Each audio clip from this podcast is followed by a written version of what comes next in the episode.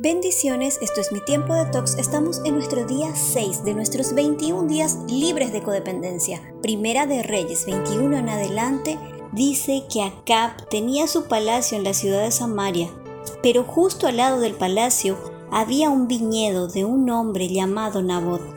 Un día Acab le dijo a Nabot, dame tu viñedo para convertirlo en huerta. En su lugar yo te daré un viñedo mejor, o si prefieres, te pagaré el valor de tu viñedo. Nabot le contestó, que el Señor no lo permita. Jamás te daré el viñedo que es de la tierra que heredé de mi familia. Así que Acab regresó furioso y de mal humor. Se acostó cara a la pared y no quería ver a nadie ni comer nada. Jezabel, la esposa de Acab, entró a verlo y le preguntó, ¿Por qué estás tan enojado? ¿Por qué te niegas a comer? Acab le contestó, yo le pedí el viñedo a Nabot.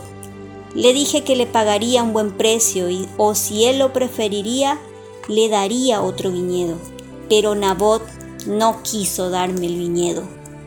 Jezabel le contestó, pero si tú eres el rey de Israel, levántate y come algo, que yo me voy a encargar de conseguirte el viñedo de Nabot así te sentirás mejor.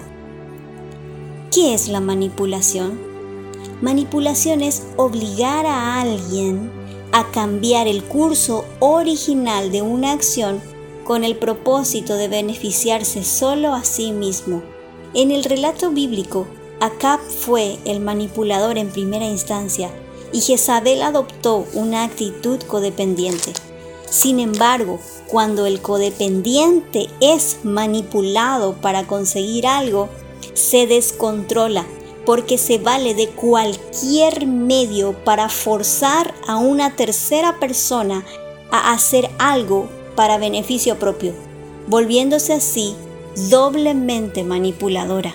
Pasa por encima los pensamientos y opiniones de la otra persona, repartiendo culpas, críticas y tratando de controlar lo incontrolable, afectando las emociones y la vida espiritual. Porque cuando no operamos conforme al Espíritu Santo, en este caso, operamos conforme al Espíritu de Jezabel. ¿Y qué es lo que da lugar a que la manipulación gobierne mi vida?